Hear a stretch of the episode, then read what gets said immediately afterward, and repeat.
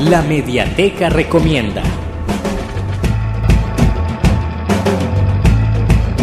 Seguimos en marzo, el mes en que también desde la recomendación de nuestra mediateca visibilizamos el trabajo de las mujeres creadoras.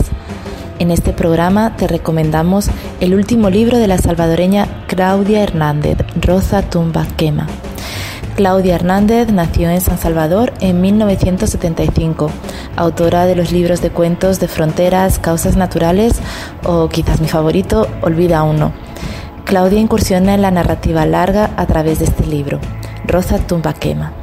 Una novela que habla de las mujeres, mujeres que fueron a la guerra y fueron madres siendo todavía niñas, mujeres que mandaron siendo niñas a la otra punta del mundo para no regresar y que nunca conocieron a su familia, mujeres que buscan abrirse camino en la ciudad, que se enfrentan a las diferencias de clase, a las diferencias de género, a tantas y tantas diferencias e indiferencias, madres, hijas, hermanas pertenecientes a distintas generaciones en un tiempo y un espacio muy significativos, la guerra civil de El Salvador y su larga posguerra.